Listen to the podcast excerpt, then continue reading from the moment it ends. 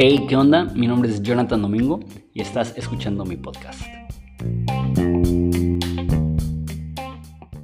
¿Y qué onda? Estás a punto de ver el sexto video de los padres de la iglesia, ocho cristianos que todo cristiano debería de conocer. Este, vamos a considerar Antonio el Grande, lo he dicho en cada video, pero te conviene escucharlos en secuencia. Si no, mínimo el anterior de Atanasio, definitivamente lo tienes que escuchar porque hago mucho referencia a ese video. Si deseas apoyar lo que estamos haciendo en este canal, puedes ir a Patreon y ahí puedes escoger un nivel. Si patrocinas con un dólar, recibas el libro Cristianismo Orgánico que escribí y a partir de 5 dólares tienes acceso a las dos masterclasses que estoy dando, que es Romanos y Teología Básica. Y aparte hay muchísimos más beneficios si te interesa darte una vuelta por allá. Sin más que decir, esto es Antonio el Grande. No sé por qué en el movimiento cristiano hay un desprecio hacia el movimiento monástico. Deja aclarar un poco eso. En el movimiento protestante, que es el cual yo pertenezco, la idea de monasterios o monjes es muy ajeno a lo que creemos, y no solamente ajeno a lo que creemos, lo vemos como si fuera algo necio o algo negativo. Eh, no voy a hablar por todos, voy a hablar por mí mismo. Desde que tengo uso de razón como cristiano, he pensado negativamente acerca de esa idea de retirarte del mundo. Pienso en, la gran comisión, vayan a todo el mundo y hagan discípulos. Y el retirarte, a mi parecer, va totalmente en contra o opuesto a eso. Sin embargo, el personaje del día de hoy me reta en ese sentido.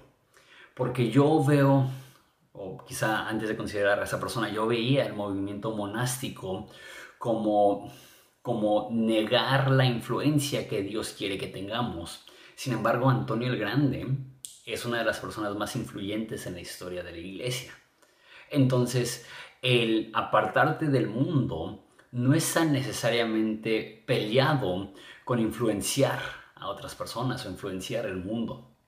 Es más, quizá cuanto más nos alejamos del mundo, más nos da una oportunidad verdadera de influenciar el mundo. Eh, en el cristianismo hay tres variantes principales, el catolicismo, eh, los ortodoxos griegos y los protestantes. Antonio el Grande es, una figura principal para católicos y para ortodoxos griegos y hay otras cuantas variantes del cristianismo. Una que es probablemente la más importante dentro del cristianismo histórico, que no es ni católico ni ortodoxo griego, son algunos que se llaman cópticos. Ellos existen hasta la fecha de hoy. Fui a Egipto con mi esposa de luna de miel y habían iglesias grandes cópticas y ellos nunca han estado bajo eh, la tutela, el cuidado o la supervisión de la iglesia católica una iglesia egipcia. No sé si se acuerdan, hace unos ocho años que ISIS degolló a 27 cristianos en la playa. Ellos iban vestidos de trajes naranja. Ellos eran cristianos cópticos. Como te digo, sigue siendo después de 1400 eh, años de, eh, dominio del Islam. Sigue existiendo y eh, también los cristianos cópticos ven a Alejandro el Grande como una figura principal. Es más, inclusive el título Alejandro el Grande, nos, perdón, no, Alejandro, este, Antonio el Grande, nos demuestra eh, la influencia que tuvo. A, a mi conocimiento, sin contar Constantino el Grande, porque Constantino el Grande no era grande por su, por su cristianismo, era grande por, su, eh, por sus victorias eh, en la guerra, por reunificar el imperio romano, por eh, su legado, y el cristianismo simplemente es una parte. Pero Antonio el Grande, a mi conocimiento, es el primer cristiano que se le denomina de esa forma y es el único cristiano que se le denomina de esa forma hasta Leo el Grande en el siglo VI entonces, imagínate la estima que le tiene la iglesia para que sea la única persona, no es Agustino el Grande, no es Atanasio el Grande, eh, pero sí tenemos a Antonio el Grande. Esta persona analfabeta, pobre, que vivía en el desierto casi toda su vida, tuvo ese nivel de importancia.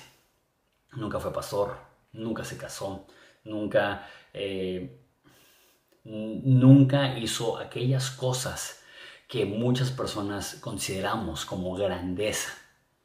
Sin embargo, es el padre del movimiento monástico, que una vez más que, aunque los protestantes quizá eso no significa la gran cosa, ¿cuántos monjes hay en el mundo? ¿Cuántos conventos hay en el mundo?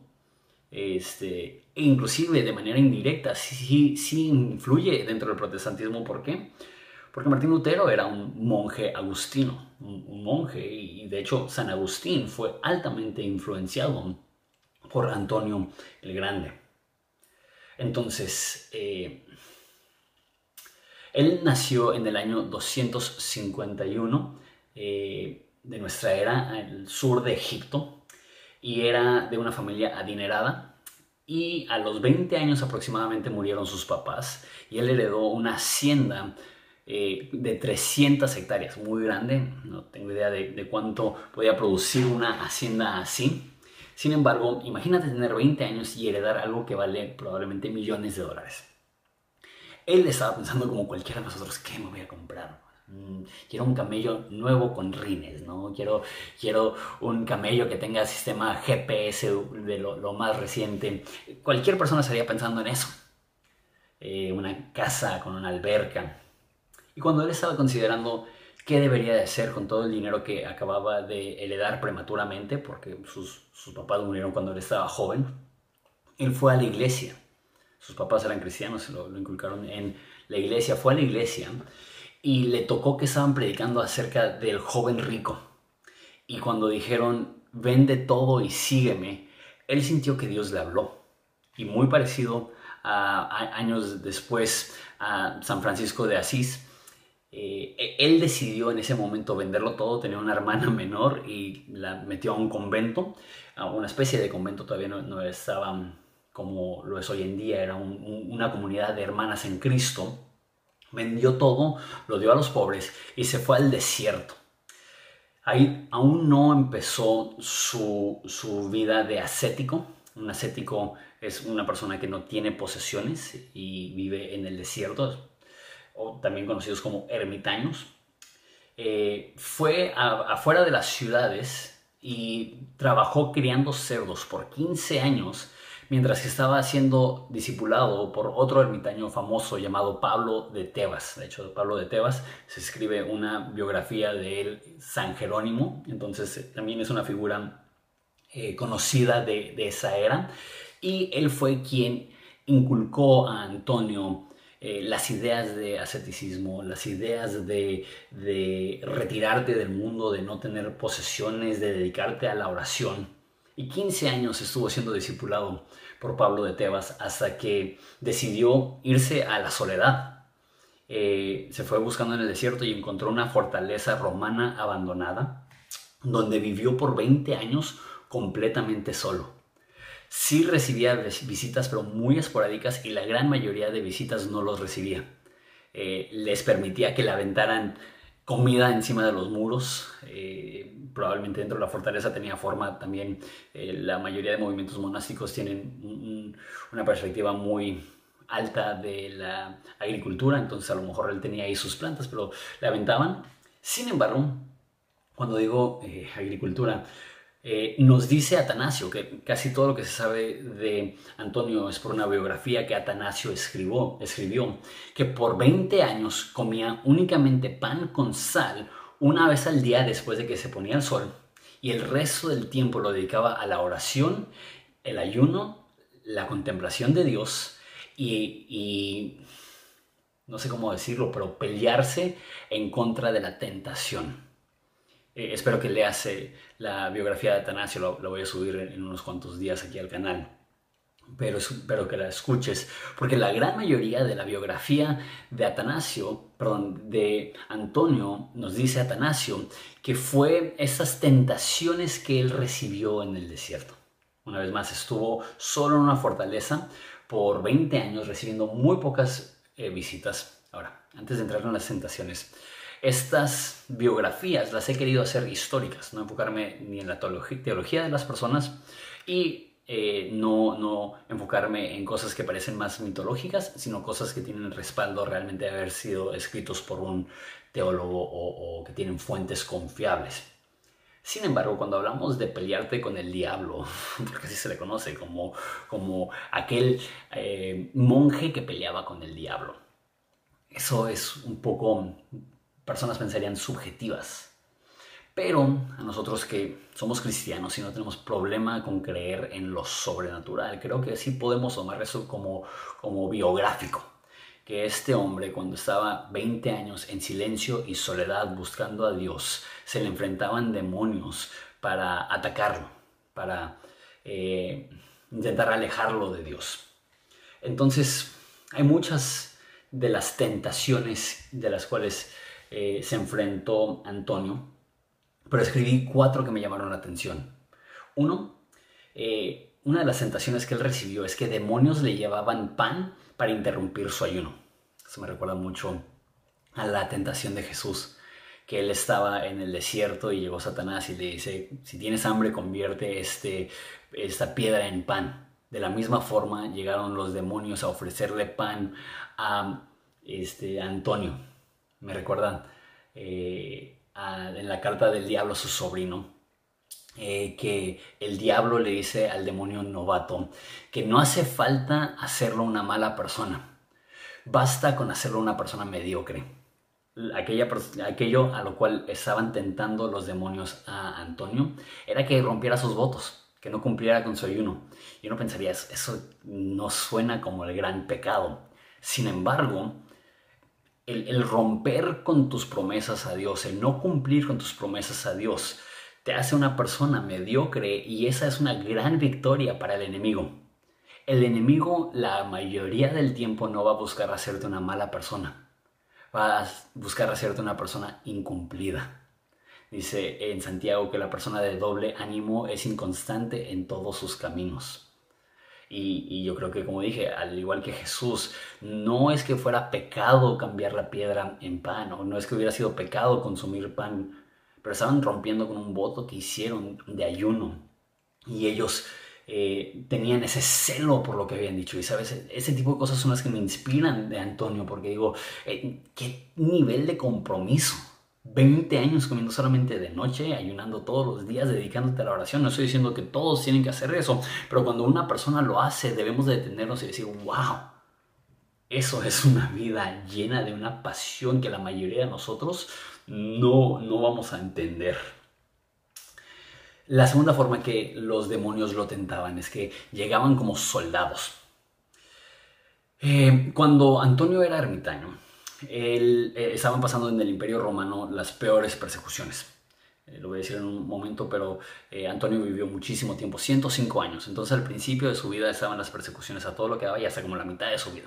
Eh, en el año 325 fue, fue el concilio de Nicea, en el año 320 aprox fue el edicto de Milán, entonces él nació, como dije, en el año 251, entonces las primeras, los primeros 70 años de su vida había persecución, 60 y tantos años de su vida había persecución. Entonces, este, eh, asumo que él tenía a lo mejor cierto temor a que llegaran un día los soldados a, encarcelarlo y llevarlo preso. Entonces una de las visiones que él tenía es que llegaban soldados. Es más, no solamente tenía visiones de que llegaban soldados, nos narra eh, Atanasio que estos demonios lo golpearon y lo dejaron moribundo.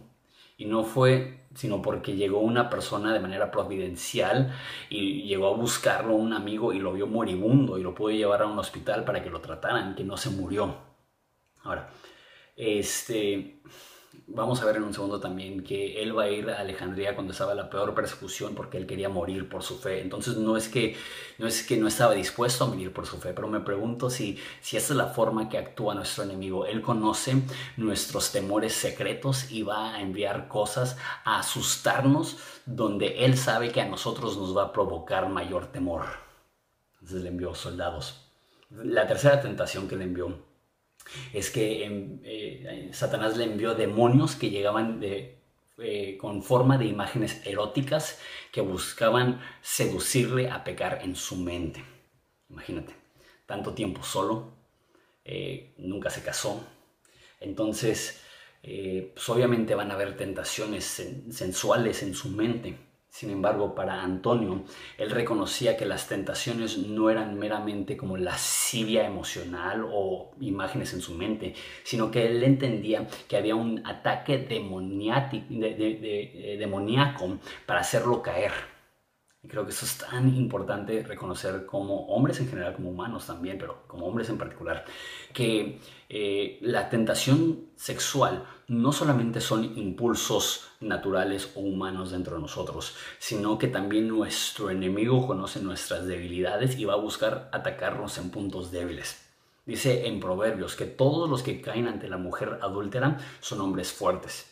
Puedes ser fuerte en tantas áreas de tu vida y batallar con el área sexual. Y una de las fortalezas que podemos tener para vencer las tentaciones sexuales es reconocer que no solamente son impulsos naturales, son tentaciones demoníacas que están buscando desviarnos de lo mejor que Dios tiene para nosotros. Y Antonio aprendió a cómo no permitirse caer en esas tentaciones, sino luchar contra ellas en oración y ayuno. Por último, eh, una de las tentaciones que él recibió es que veía a demonios con forma de bestias salvajes. Vivía en el desierto, en África, llenas que llegaban ese tipo de, bestias. Y me, gustó, de hecho lo incluí porque amé su respuesta. Eh, porque él veía muchos y él le dijo a los demonios, la razón que son muchos es porque son débiles, porque si fueran fuertes llegarían con uno solo. ¿Sabes? Los demonios son débiles a comparación del poder de Dios. Y por lo mismo que son débiles, utilizan la arma más débil que es la intimidación. Dice la Biblia que nuestro enemigo anda como el león rugiente buscando a quien devorar.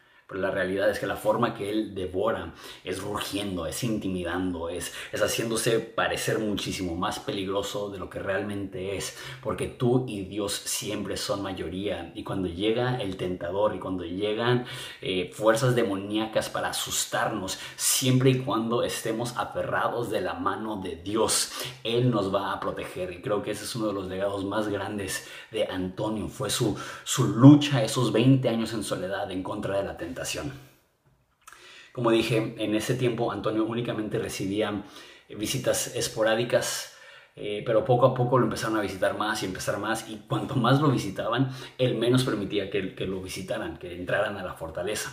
Pero las personas estaban tan impactadas por la vida de Antonio que decidieron construir chozas y como casitas alrededor de la fortaleza y se convirtió en una pequeña comunidad.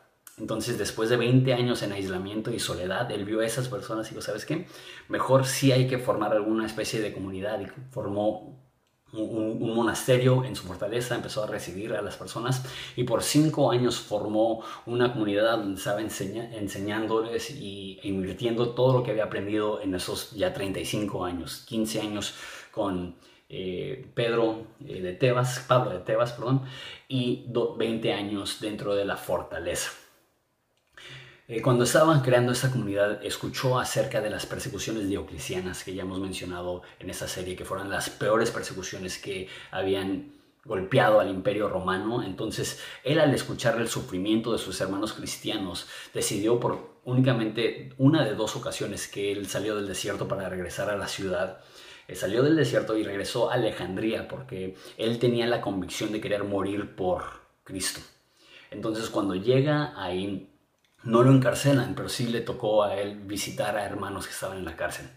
Para ese entonces la leyenda, si lo quieres ver así, pero la fama de Antonio ya había llegado a Alejandría y todo el mundo lo conocía. Entonces imagínate qué consuelo para esos cristianos poder recibir la visita de, Antonio, el famoso este, eh, monje del desierto. Llegó y oró por ellos y les animó. Pero después de un tiempo, al no ser encarcelado, decidió regresar una vez más al desierto. Ahora, regresó al desierto y decidió buscar un lugar aún más retirado de donde estaba eh, la fortaleza y empezó una vez más un monasterio que permanece hasta el día de hoy, un, monasterio más grande, y de ahí empezaron a ir las personas a, vivir con él. De hecho, eh, dijo Atanasio que eh, Antonio convirtió el desierto en una ciudad. Que había tantas personas que se mudaron a estar cerca de Antonio, que se convirtió en una mini ciudad en el desierto. Todos ahí para aprender de Antonio. Fue en ese monasterio donde se fue a esconder a Atanasio cuando lo exiliaron y vivió seis años con Antonio y es donde eh, aprendió todo lo que supo de Antonio para la biografía que él escribió. Eh, su fama fue tan grande que incluso el emperador Constantino le escribió. Y le escribió para pedirle una bendición. Escuchó de su poder. Él era también sanador. La gente llegaba a él y él oraba por ellos y eran sanados. Entonces entendía que era una persona importantísima. Entonces le escribió y Antonio al recibir la carta dijo, ¿quién soy yo? Yo, yo ni siquiera sé leer. Eh, y, decidió no contestarle. Sin embargo, sus seguidores le dijeron, no es buena idea que te escriba el emperador y no contestarle. Entonces le pidieron que, que le contestaran y le contestó lo siguiente. No pienses mucho en el tiempo actual, sino en el juicio venidero. Y recuerda que solo Cristo es el único, verdadero y eterno Rey Sé misericordioso y dale justicia a los pobres. Sencillo, profundo. No pienses en lo terrenal, piensa en lo eterno. Cuando tomes decisiones, recuerda que nos vamos a enfrentar a un juicio eterno y dale misericordia y justicia a los pobres. Eh, seguido venían personas a él, como ya dije, a ser sanados. Hay, varias historias muy parecidas a las de Jesús, de personas que venían y él les decía, ¿por qué vienes a mí? Tú ten fe y tú regresa y, y tu, tu siervo va a ser sano. Entonces él estaba convencido que iba a permanecer en su monasterio el resto de su vida hasta que muriera. Sin embargo, cuando estuvo con Atanasio, él vio la importancia de, denunciar el arrianismo. Y a sus 95 años escuchó que en Alejandría había personas que estaban diciendo que Antonio era arriano. Entonces a sus 95 años viajó del desierto a Alejandría para ir a refutar esas personas y empezó a predicar el mensaje trinitario. Ahí es donde se, une un poco a las últimas cuantas, eh, a los últimos cuantos videos que hemos visto, que también Antonio denunció el arrianismo y fuertemente predicó en pro de la Trinidad. Regresó a su monasterio y murió de 105 años. Cuando murió únicamente tenía dos posesiones, eran dos túnicas y a una túnica se, se la regaló a su seguidor más cercano y la otra túnica se la regaló a su buen amigo Atanasio. Y lo enterraron en una tumba no marcada porque él no quería que los cristianos regresaran a venerar sus huesos cosa que al parecer sucedió de todos modos porque a los 10 años encontraron unos huesos en el desierto y dijeron que eran de, Antonio y los llevaron a Alejandría donde estuvieron hasta como el año 500 y en el año 500 se llevaron a Constantinopla y en el año 1500 los llevaron a un pequeño pueblo en Francia donde permanecen hasta el día de hoy. Y la gente sigue haciendo peregrinaje para ver los huesos de Antonio que probablemente está desde el cielo gritando eso no es lo que quería pero bueno él quería una vida de soledad y ni, ni aún en muerte lo dejan solo al, al pobre hombre. Él convirtió el desierto en una ciudad. Aquí escribí porque aunque él amaba la soledad, la influencia lo seguía y hasta la fecha.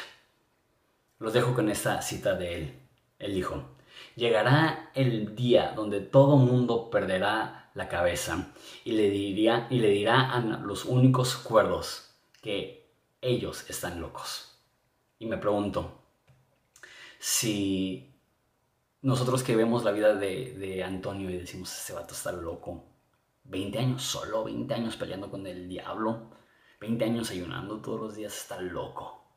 Pero me pregunto si los locos somos otros, somos los que, como Constantino, quizá nos hemos enfocado tanto en el hoy y ahora, que hemos olvidado lo que él les dijo, no pienses mucho en el tiempo actual, sino en el juicio venidero.